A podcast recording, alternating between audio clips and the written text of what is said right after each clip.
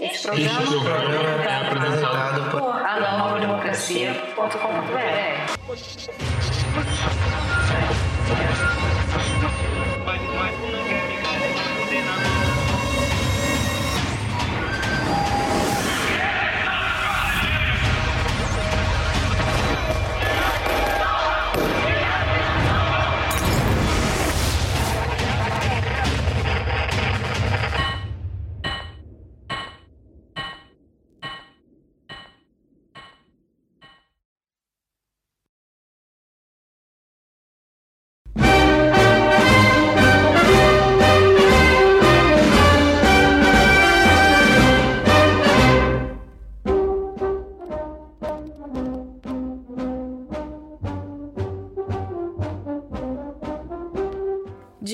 quando, ao puxarmos um papo com os motoristas de aplicativo, ouvimos uma posição onde se expressa os benefícios de trabalhar para si mesmo ou quanto é vantajoso essa relação de trabalho, bastando dedicação para que o lucro venha. Claro, essa é uma posição cada vez mais remota devido à agudização das crises e à luta que esses trabalhadores têm enfrentado. Porém, esse entendimento ainda está presente nas massas em geral. No caso concreto dos trabalhadores de aplicativo, essa posição tem dois pontos basilares: permeia a relação do veículo como posse e a suposta ideia de liberdade propagandeada pelas classes dominantes.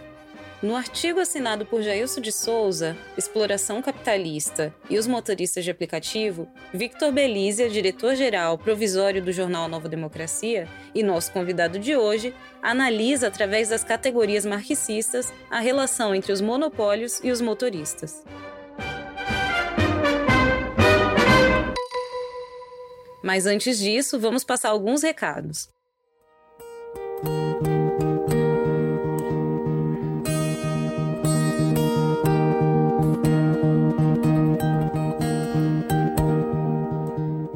Já está à venda o livro Um dos Primeiros, uma crônica que retrata acontecimentos da vida e história recente do Peru.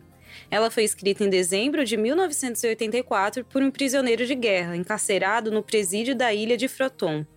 Baseada no relato de Andrés, guerrilheiro do Partido Comunista do Peru, como ele conta uma ação armada em que participou, realizada pela guerrilha em algum lugar dos Andes, no ano de 1981. Também na loja estão à venda os bustos de grandes dirigentes do proletariado, Mao Tse-tung e Lenin. O AND também transmitiu uma live de lançamento do livro digital A Saga de Aleixo Garcia, o Descobridor do Império Inca, da jornalista Rosana Bonde. Você pode conferir em nosso canal do YouTube. Todos os conteúdos citados estarão no link na descrição desse episódio.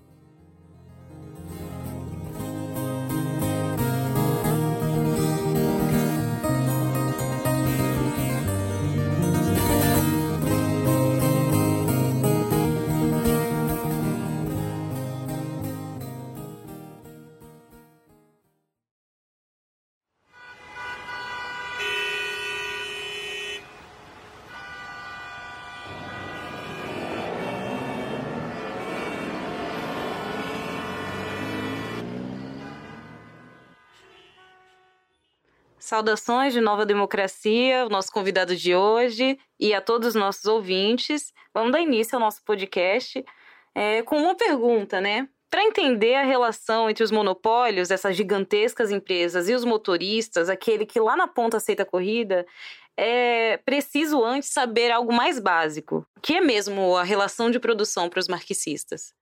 Saudações, companheiras, saudações dos ouvintes.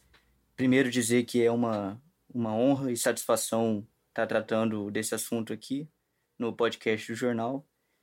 E, bem, as relações de produção são, em síntese, o que definem como os homens estão se relacionando no processo de produção. As relações de produção, elas independem da vontade de quem quer que seja, elas são determinadas pelo nível de desenvolvimento das forças produtivas em uma determinada época, e nesse processo vão se definindo coisas mais do cotidiano é, de uma determinada sociedade, como a forma como é distribuído o, o produto do trabalho e tudo mais.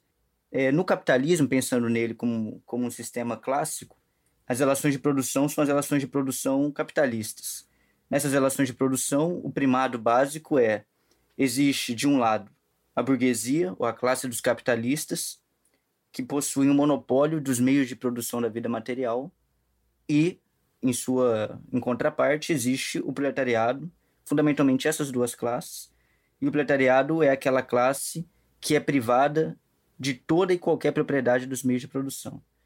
Isso define a relação de produção capitalista, que é fundamentalmente o assalariamento.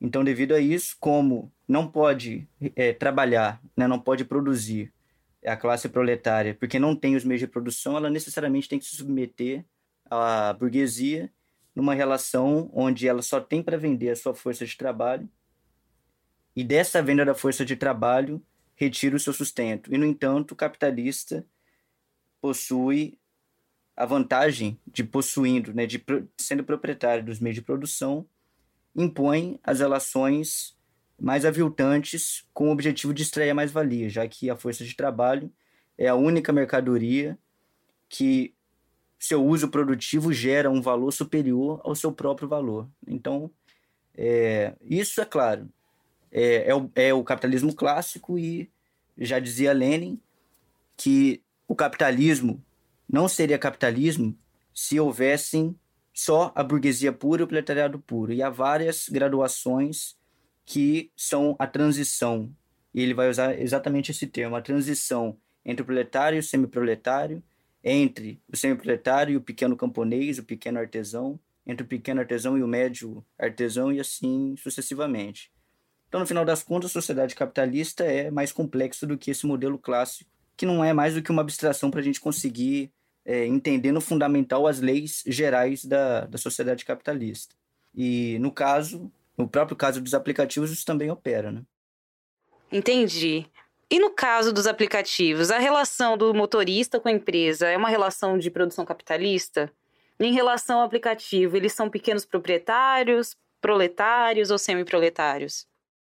Essa é uma discussão que envolve muitos outros fatores, mas vamos, como você propõe, companheiro, vamos tratar é, particularmente sobre a questão dos aplicativos. Primeiro, a gente tem que entender ou buscar aprofundar o que é para o Marx proletário. Para o Marx, o proletário é, primeiro, como eu falei na, na pergunta anterior, é aquele que não tem propriedade de nenhum meio de produção, só tem como propriedade a sua capacidade de trabalhar, ou seja, a sua força de trabalho, e ainda para Marx, embora é, isso seja depois discutido por várias pessoas que estudam capital e tal, é também uma pessoa que produz mais valia necessariamente. O aplicativo, aí a questão é, o aplicativo ele submete os motoristas, mas ele é um capital, ele não é? Como funciona essa relação? Isso que vai determinar se, no final das contas, o motorista é dono digamos assim, do seu próprio negócio independente, se ele é um proletário ou um semi-proletário. Bom, primeiro, o aplicativo, ele é um capital, ele é um meio de produção, porque ele necessitou ser desenvolvido, isso foi investido capital dinheiro, primeiro e antes de tudo, e como capital, ele permite aos donos do, desse aplicativo, com uma propriedade privada mesmo, que não, não é acessível é, à massa proletária, a massa não não se torna proprietária do, do aplicativo, impõe uma restrição do, do motorista ao mercado. Então, o aplicativo ele é como se fosse uma, né, um, um elemento que obriga intensifica o trabalho é, do motorista como uma prestação de serviço. Então, se a gente quisesse fazer uma analogia, como se o aplicativo, o software em particular, fosse uma máquina que permite uma elevação da produtividade, que foi instaurada numa fábrica, que foi ali instalada, e cujo pequeno artesão não pode competir, seja produzindo sozinho, seja produzindo em, em corporações, e é obrigado a se submeter a trabalhar nessa fábrica, é, ainda que possuindo alguns dos seus instrumentos. Então, a relação do motorista, que é proprietário do seu próprio carro, é exatamente essa. Ou seja, ele com o seu carro, apenas com o seu carro, sem se submeter ao software, sem usar o software para ter corridas, ele não faz a quantidade de corridas que ele faz no software. Ele necessariamente não consegue ter acesso ao mercado, porque eu com o carro vou ser motorista, fazer prestar esse serviço, é, eu não consigo concluindo uma corrida, já iniciar uma outra, porque eu preciso ter uma rede é, que você só consegue ter acesso ao aplicativo. E o aplicativo, através do capital dinheiro investido em propaganda também, exerce uma, é, uma amplificação do seu domínio e, consequentemente, também monopoliza dessa forma o mercado. Então, é muito, se a gente quisesse fazer uma analogia, é muito similar ao caso do artesão, entende? Que tem uma ferramenta que produz, sei lá, camisetas e, e outros tecidos, e se depara com uma indústria têxtil que desenvolveu uma máquina muito potente que ele não pode competir. Bem, mas isso não define necessariamente de imediato se ele é proletário ou semi-proletário. O que está claro para nós é que ele não é um pequeno proprietário. O pequeno proprietário, ele necessariamente tem que ter uma relativa autonomia, uma relativa autonomia, o que lhe é garantido com a propriedade do fundamental dos meios de produção para realizar o seu trabalho. E não é o caso do Uber. Não é o caso do Uber, do 99, e mesmo os meninos e, e trabalhadores em geral que fazem entrega de mercadoria e tal. Então, pequeno proprietário ele não é. Ele tem que se submeter em diferentes graus, a depender se ele possui o carro ou não, a um assalariamento. Agora, essa questão, se ele possui o carro, ele é um semi-proletário. Se ele não possui, ele é um, um, proletário. Seja porque ele tem que alugar de uma outra pessoa, e nesse sentido ele não é dono sequer do instrumento de trabalho imediato que o carro se transformou. Aí tem uma outra, uma outra questão que é polêmica, que é, para ser um proletário, ele teria que produzir mais-valia é, para o aplicativo, ou seja, para a empresa através do aplicativo. E aí o Marx tem uma, um, uma citação que ele usa no, no Capital, que ele vai fazer uma comparação de como ocorreu a industrialização do trabalho nas escolas através da introdução do capital nessa relação como intermediário.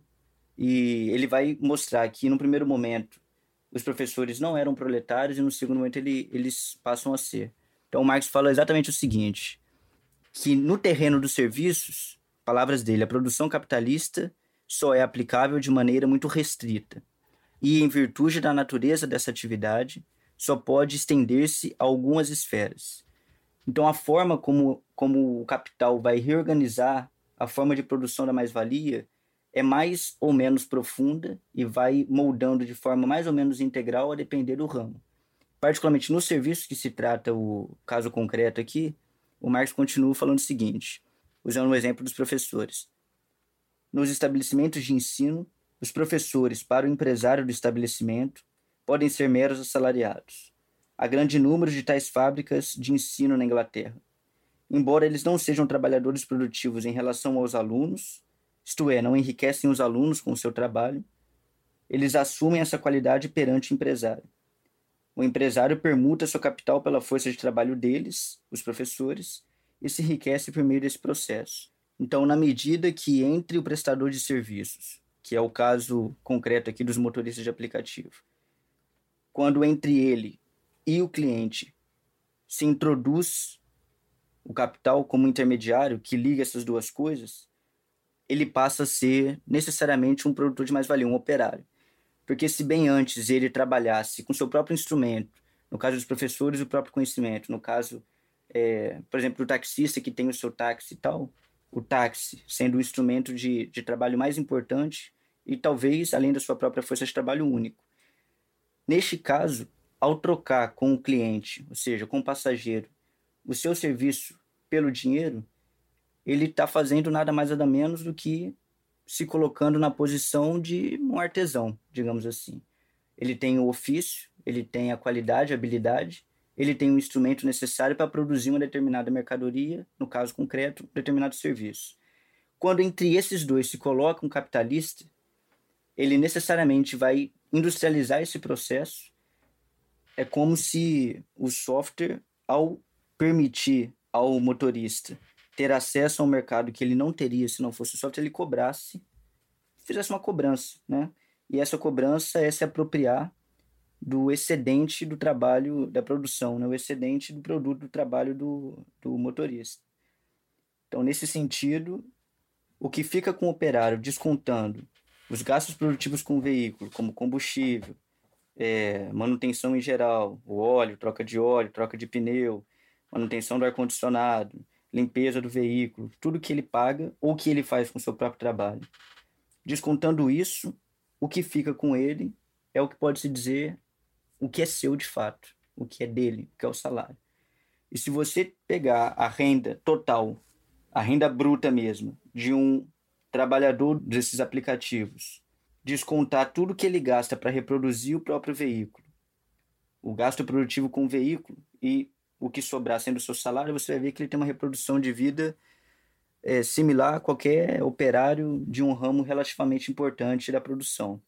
Então, nesse sentido, ele tem uma vida de operário, ele de fato é rigorosamente disciplinado pelo aplicativo, à medida em que, se ele falta um, dois, três, quatro dias, ele vai baixando sua nota, ele pode ser suspenso assim que queira a empresa que administra o aplicativo. Se ele não exercer um determinado padrão imposto pela empresa na prestação do serviço, ele também perde nota e tudo isso impacta diretamente na quantidade de corridas que ele vai receber do aplicativo, na qualidade dessas corridas, se são corridas mais rendosas ou menos rendosas. Ele vai ser punido dessa maneira e isso exerce uma função de é como se tivesse ao lado dele, ao invés de um celular, na verdade, um capataz, tal como em qualquer fábrica, que obriga ele a ter determinada postura, determinado procedimento. Então, em, em vários aspectos, é, ele é um operário.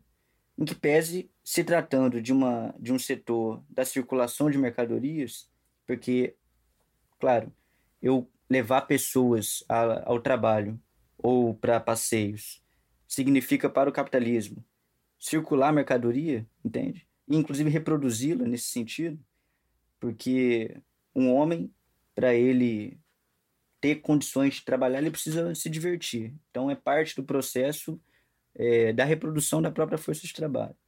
Então, sendo um setor que trata da circulação, necessariamente você tem modificações que não permitem uma industrialização completa, e é aquilo que o Marx fala se referindo aos serviços, não permite uma industrialização tanto no conteúdo como na forma.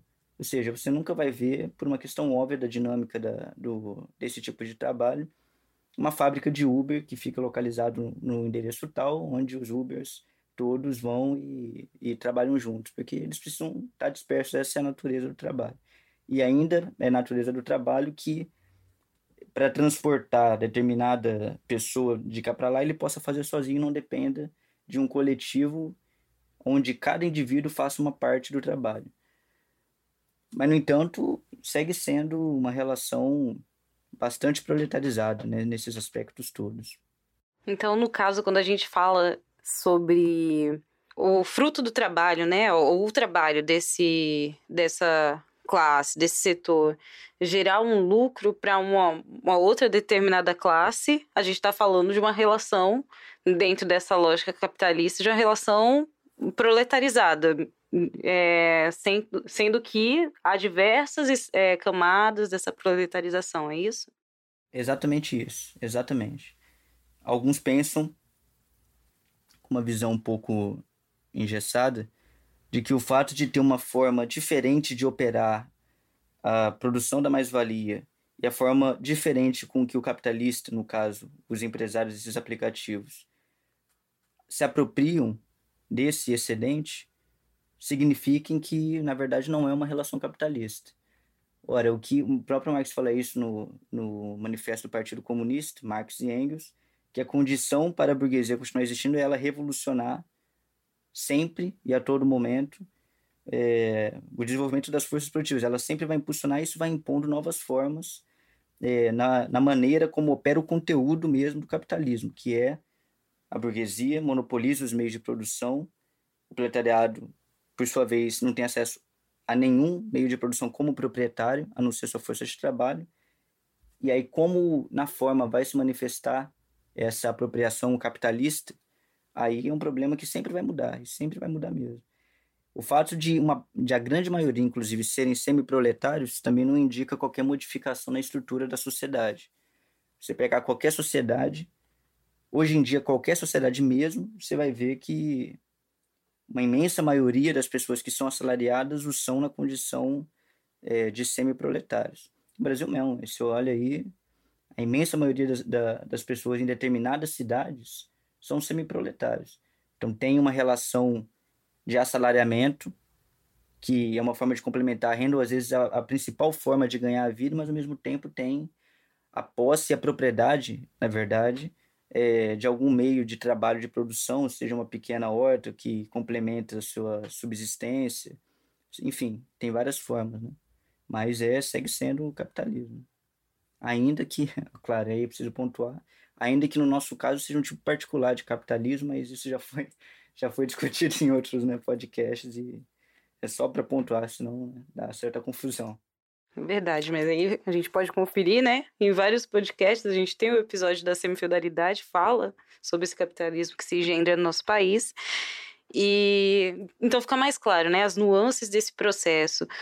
Mas a gente, a gente sempre ouve esse, esse discurso que vai de encontro com o pensamento mesmo difundido, né, pelas classes dominantes.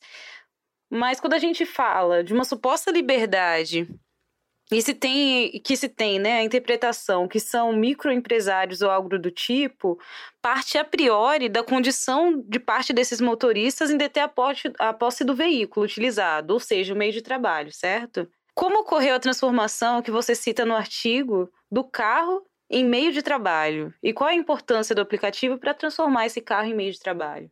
O aplicativo, o software permitiu que não fosse mais necessário que o capitalista exercesse a propriedade do carro, porque esse deixou de ser o principal instrumento de, de produção desse serviço. O carro se transformou de uma mercadoria familiar, doméstica, digamos assim, cujo consumo era é, doméstico, né? pessoal, individual, para um instrumento de trabalho, nesse sentido, se a gente quiser usar o termo, pode, meio de produção, que o dono do carro pode vir a ser desde que possua o carro, um operário que utiliza esse carro para reproduzir a sua, a sua vida e, claro, obviamente, também produzir mais valia para o aplicativo, se deve também ao desenvolvimento científico que, e tecnológico né, que o software implementou. Então, se tornou possível reunir um conjunto de pessoas que querem um, um veículo para transportar de cá para lá, entende?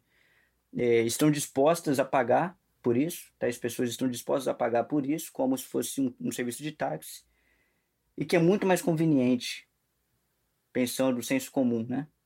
É, do que o táxi, porque você pede, ele vai até você, você não precisa ficar esperando, e, e por aí vai. Então, uma vez que você pôde reunir esse conjunto de pessoas em uma única plataforma que querem um veículo para buscá-las, você, por outro lado, também criou a possibilidade de que qualquer pessoa que tivesse um carro e fosse é, ratificadas é, por, por, um controle de qualidade do aplicativo pudessem prestar esse serviço.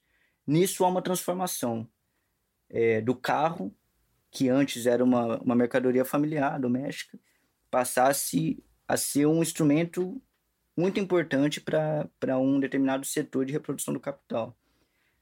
No entanto, o carro é o menos importante, né? é o menos importante. Porque se você pensar comparado ao aplicativo, quero dizer, porque se você pensar que com o carro você não consegue fazer absolutamente nada é, comparado ao que você faz se você se submete ao aplicativo, obviamente o aplicativo é o mais, é o mais importante. Né? É ele que permite que tudo isso aconteça.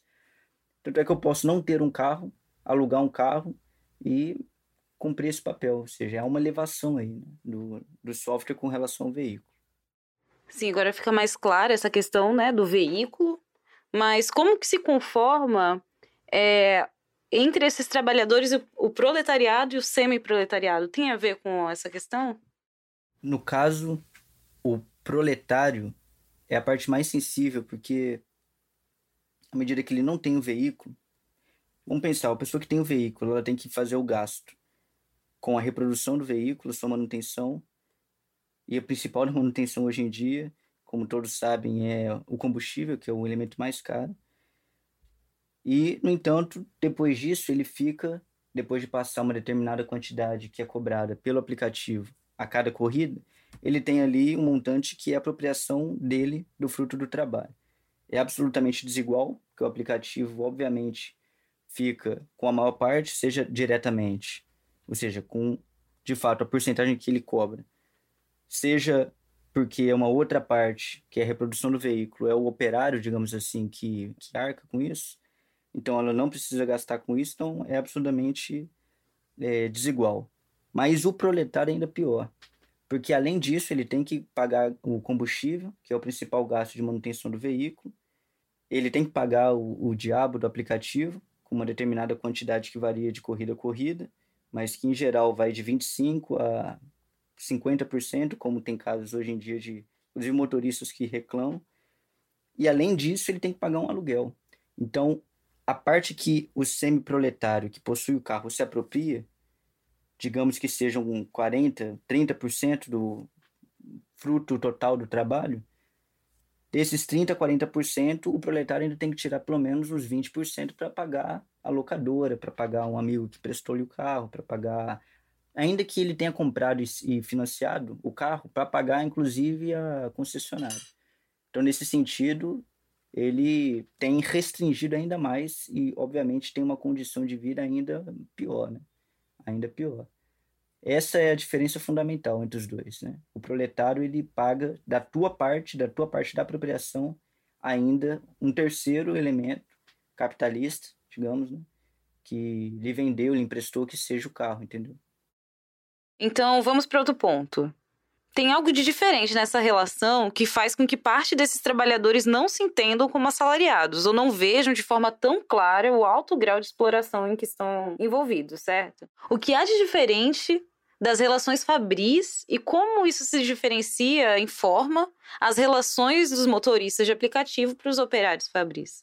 Com relação aos trabalhadores fabris do chão de fábrica mesmo, a primeira diferença fundamental é os que, os que trabalham na fábrica trabalham diretamente na produção de mercadoria e a produção de mercadoria ela necessariamente tem uma divisão rigorosa do trabalho concreta, né? Então cada operário, e isso varia de tipo de linha de produção para tipos e, e, por aí vai. Mas no fundamental isso é universal a todas as fábricas. Há uma divisão do trabalho onde cada operário contribui com uma parte da mercadoria e no final a mercadoria está pronta. Mas a mercadoria como algo integral pronto concluído, não pode existir sem o trabalho individual dos operários responsáveis por determinados procedimentos da linha de produção. Na circulação, não é que o trabalho não seja particular, parte do todo, sabe? Ele, ele também é. Porque a produção global de um determinado, uma determinada fábrica ou de um determinado país só pode circular enquanto produção global se a circulação como um todo também funciona de forma harmônica. Mas individualmente, e aí eu estou falando, por exemplo, os motoristas de caminhão, que são autônomos. Ali, de algum modo, fica parecendo uma produção, um trabalho, digamos assim, mais individual, que não tem relação com uma dinâmica coletiva e tal. Então, isso é a primeira coisa. Nesse sentido, os motoristas de aplicativos se assemelham nas suas relações concretas muito com os motoristas né, de caminhão que são autônomos, mas que alugam caminhão. Né? Se assemelham muito, mas não é exatamente a mesma coisa, pois tem um software aí que complica tudo. Mas tem uma coisa que é fundamental no caso do, dos aplicativos, que é, se você pensar na fábrica, o operário, além da sua força de trabalho, ele não tem absolutamente nada. Então ele chega na fábrica, a máquina é do proprietário da fábrica, o galpão é do proprietário da fábrica, os instrumentos e as ferramentas necessárias, eventualmente, para operar a, as máquinas. São todos do, do proprietário. E ele entra só com sua força de trabalho. Consequentemente, ele vai receber no, no momento da apropriação do fruto do trabalho, ele vai receber diretamente já exatamente a parte que lhe corresponde na apropriação capitalista. No caso dos motoristas por aplicativo, como eles são proprietários do seu veículo, ocorre que eles recebem, em termos brutos, uma porcentagem maior do que um operário de uma fábrica. Só que isso não significa que essa porcentagem maior seja sua. Ele, obrigatoriamente, inclusive para trabalhar 12 horas, é, entende? Ele precisa gastar imediatamente essa parte que é relativamente maior para reproduzir o veículo. Sem isso, ele não trabalha no dia seguinte. Então, na verdade, essa parte maior não é uma apropriação dele, é uma, é uma apropriação do, do capital, entende? Que obriga a reproduzir. Ah, mas o carro é dele. Tudo bem, mas se ele não tivesse pego o carro de manhã e saído para trabalhar, ele não precisaria repor. O carro estaria parado, entende? Então ele só precisa repor porque ele gastou em benefício do aplicativo e para reproduzir o capital empregado ali. Então, quando ele se apropria de uma parte a mais que ele tem que gastar obrigatoriamente com o veículo, essa apropriação não é dele. Só que como parece selo, como parece, é, fica essa coisa, né? Como se é, fosse uma relação de independência, ganhasse mais. Eu estou gastando com o meu veículo, só que ele só está gastando aquele dinheiro com aquele veículo porque ele precisou usar o seu veículo a proveito é, do capital, entendeu? Então, essa é uma relação distintiva. Tem outras e outras, a gente até falou um pouco já. Por exemplo, na fábrica, o operário chega e ele tem que estar tá com a roupa do uniforme, ele tem que chegar no seu ambiente de trabalho no horário e limpar a máquina, ele tem que colocar a máquina para produzir no determinado horário. E o Uber ou o 99, enfim, todos esses aplicativos, sem querer processo de ninguém, é, obviamente exercem isso também, só que de um outro modo, entende? De outro modo. Então, se o motorista de aplicativo for trabalhar, entende, com a roupa esculhambada, pode ser que ele tome uma nota inferior. Se ele for mal educado, pode ser que ele tome uma nota inferior. Se ele deixar o carro dele sujo do, do passeio que ele deu a noite anterior, ou seja, se ele não limpar a máquina dele, ele vai ter uma nota inferior. Se ele. Entende? Então, todos os procedimentos que são próprios da padronização industrial, ou seja, da proletarização mesmo, eles operam ali, só que de uma forma mistificada. É, com, é, é exatamente isso. O aplicativo, inclusive, manda mensagem. Ele fala: Ó, oh, Fulano, estamos, estamos sentindo sua falta, você não vai trabalhar e tal. E a, o principal elemento de disciplinarização é o dinheiro. É o dinheiro. O aplicativo não precisa que o operário da condução, digamos assim, o motorista, que ele vá trabalhar para que ela enriqueça. Porque para produzir essa mercadoria chamada corrida, só precisa de um, não precisa que vários intervenham numa mesma corrida. Então, se ele não for trabalhar, é um grande, né? Tanto faz de algum modo, inclusive, sobe o preço das corridas, porque menos motoristas disponíveis para buscar é, a gente que vou, vai pedir aqui um carro, entendeu? Significa que nós estamos com menos oferta no mercado e vamos pagar mais caro, portanto. Então, eles compensam isso. Agora, para o motorista, isso é uma desgraça, entende? Se ele não for trabalhar dois dias seguidos, ele vai ser obrigado a se disciplinar, porque no terceiro dia não vai ter o que comer. Então, esse é o elemento principal. Se ele não exerce essa padronização no seu trabalho diário, cotidiano, ele, ao receber nota inferior, ele vai ter um distanciamento maior de tempo entre uma corrida e outra, logo ele vai tirar menos no, no final do dia. Ele não vai pegar as corridas mais lucrativas, aquelas que são mais longas e, e que mais valem a pena se, se empreender. Enfim, ele vai ser rebaixado, digamos assim, ele vai ser rebaixado. E, e aí exerce a mesma função da fábrica, a mesma. Só que tudo de uma forma, inclusive, impessoal. Então não tem um, um, um capataz, um subchefe, um chefe de produção, não tem nada disso. É só aplicativo. Inclusive, isso dá a ideia de uma autodisciplina, entende? É... As pessoas né, vão pensando assim, ah, é porque não conseguem perceber que existe um mecanismo, né? É, às vezes não consegue, muitas vezes consegue também. Que é um mecanismo por trás que, na verdade, tudo aquilo em benefício é, do aplicativo e, e, e, entende? É uma coisa idêntica à fábrica, idêntica. Então, se a gente está falando, se a pessoa detém esse veículo, ela é um semi-proletário. Porque ainda assim ela está gerando lucro para o monopólio, né? No caso, esses monopólios, Porém, dentro dessa relação, ela possui essa ferramenta, o que não faz dela, não tira dela totalmente a característica de proletário, de trabalhador. Porém, ela detém esse meio. Caso ela não detenha, ela está só é, se apropriando, alugando uma ferramenta para que ainda assim ela é, gere esse lucro, né? Colocando em questão, claro, que ela trabalha não só para gerar o lucro, mas para a própria sobrevivência.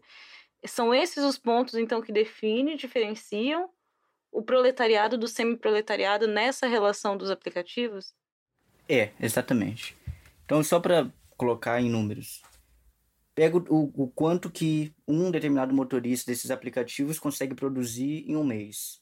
Vamos supor que, sei lá, 30%, 40%, vamos colocar 40% é apropriado pelo aplicativo, através do que cobra em cada corrida. Ou seja, se a corrida deu 10 reais, o aplicativo cobra 5, ele fica com 5. É, isso muda muito de corrida para corrida, o tipo de corrida e tal. Mas vamos arredondar aqui para facilitar para a minha exposição. Então, 40% é só o que o aplicativo pega imediatamente, após a corrida. 30% é o que ele tem que gastar com manutenção do veículo, aquele que tem o carro. Então, ele gasta com a gasolina e por aí vai.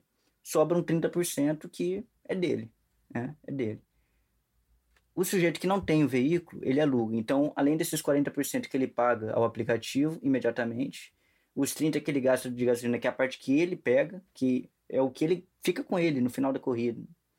Ele ainda tem que tirar dos outros 30 que sobra, que seria de fato o seu salário, depois de descontar o gasto com o carro, depois de descontar a parte do aplicativo, ele ainda tem que tirar disso, desses 30 a parte correspondente para pagar o aluguel do carro. Que varia, varia muito, mas tem algumas empresas locadoras que, que fazem acordo com esses aplicativos para pagar mais barato e tal. Se a gente for pegar o preço de mercado, um carro popular e tal é, sei lá, 90 reais por dia. Você botar isso vezes 30, pega aí e defina, e defina quanto que você vai ter de, de porcentagem desses 30 que você tira e que vai novamente para um capitalista, seja locadora, que é proprietário do veículo. Então ele tem que dividir a parte dele, entendeu? Isso define é, imediatamente, inclusive suas condições de vida são piores. É, são piores. Nos Estados Unidos tem, que é um local onde o Uber se popularizou muito rápido, embora o Brasil seja o país que mais tenha Uber em atuação, isso de fato tem relação com o capitalismo que nós temos no nosso país, de tipo burocrático, por aí vai. Mas nos Estados Unidos tem uma grande quantidade de, de motoristas que vivem abaixo da linha da miséria, tendo ou não carro, entendeu? Tendo ou não. É, isso define que se trata é, de uma relação capitalista e com essas diferentes graduações. Quanto mais proletariado você for, tanto pior a sua situação. Isso é. Agora, o que é absolutamente claro é que não é um pequeno proprietário. Um pequeno proprietário ele não teria que se submeter a esse software e, portanto, ele não teria que dar do fruto do seu trabalho total global 40, 30, 20% para um aplicativo. Nesse sentido, um taxista que é dono do seu carro e que não se submeteu às cooperativas, que também cobram uma parte, mas tem ali uma rede de clientes, ele é um pequeno proprietário. Ele é.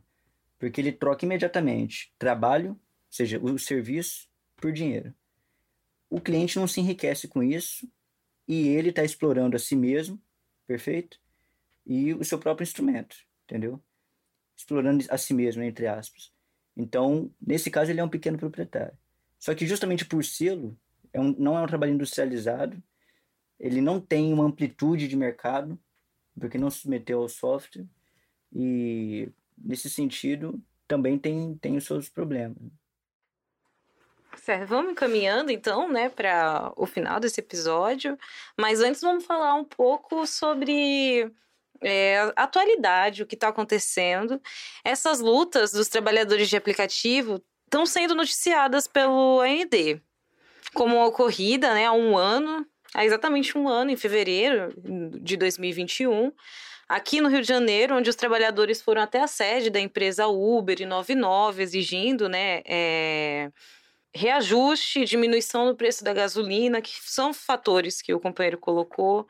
A gente noticiou também o break dos aplicativos, que foi uma outra manifestação em julho de 2020, quando diversos trabalhadores né, foram novamente para as ruas em várias capitais, São Paulo, Rio de Janeiro, Recife, Aracaju, BH. Em BH tiveram 400 trabalhadores na rua e eles exigiam melhores condições de trabalho, aumento do preço da, do, do quilômetro rodado, seguro, seguro acidentes, né?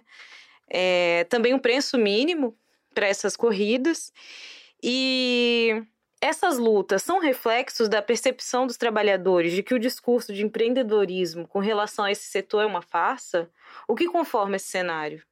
É, com certeza é um reflexo disso mesmo, porque o fato de ser tudo mistificado, digamos, faz com que se tenha que ter uma experiência para perceber quase que relativamente nova, né? Relativamente nova. Como o proletariado industrial ganhou consciência, ele também não a tinha no começo. Não a tinha. Ele, inclusive, se revoltava contra as máquinas e quebrava as máquinas no, no meio do século XIX, porque não conseguia identificar que se tratava, na verdade, de uma contradição com o capitalista. Ele não conseguia ver essa relação que a, a máquina só intermediava. Né? E, nesse sentido, também, como um processo de, de enfrentamento dessa categoria, que é muito numerosa no país, composta de jovens, principalmente de jovens, é, com um nível de radicalização por não ser uma categoria presa aos sindicatos corporativizados por determinados partidos e forças do oportunismo, tendem a ser muito mais é, radicais no enfrentamento das suas questões, isso permitiu que florescessem é, já brotos de uma consciência, né, sobre a consciência mesma do tipo de relação. Né? Então, o fato deles exigirem tudo isso demonstra claramente o seguinte: eles se identificam como proletários ou semi-proletários, ou em síntese, essas duas categorias reunidas na, no, no conceito de operários. Eles são assalariados, eles reconhecem isso. Ainda que, que, que essas manifestações, ninguém diga a palavra é, assalariado, é claramente isso que se tem em mente. Então, tudo isso que a companheira expôs indicam claramente que se trata de uma ruptura com uma determinada concepção que foi propagada como, né, como várias outras são da mesma natureza, de que se tratava de um novo tempo, de até falavam de, de uberização como um determinado fenômeno que ia é, criando novas relações de trabalho, que são muito precarizadas, mas que é, são intermediadas, como se fosse algo diferente do capitalismo. Não, o capitalismo só mudou sua forma. Né? Não se trata de nada além disso, e uma expressão disso é que eles ainda se veem como proletários, semi-proletários, ou em geral como assalariados. E essas lutas, por não ter uma vinculação ainda, porque necessariamente pela força da máquina do oportunismo tende, eles tendem a, a corporativizar, é, mas ainda por não ter ocorrido isso, é, também é uma luta bastante, bastante importante e que vai ter bastante lucro. Né? Isso tudo demonstra né, a situação é, do país, porque o nível de mobilização que, que os trabalhadores de aplicativo estão empreendendo tem relação direta também com a piora das condições em geral, que para eles se potencializa é, como uma piora ainda maior, por conta principalmente da relação necessária que para realizar esse trabalho você tem que ter com combustível. Então, combustível é o principal, a principal matéria-prima, digamos assim, que o operário utiliza para transformar é, a não corrida em corrida, né? Ou seja, para fazer o serviço. Então, como a política de preço da Petrobras não tende a mudar, é, ainda que vença o oportunismo, por se tratar de uma coisa muito central da política do imperialismo no país, e porque as condições econômicas do país vão se agravar é, bastante essa luta também. Gostaria então de agradecer a participação do companheiro né, em mais esse programa, que certamente vai elucidar essas questões sobre a ótica da ciência do proletariado.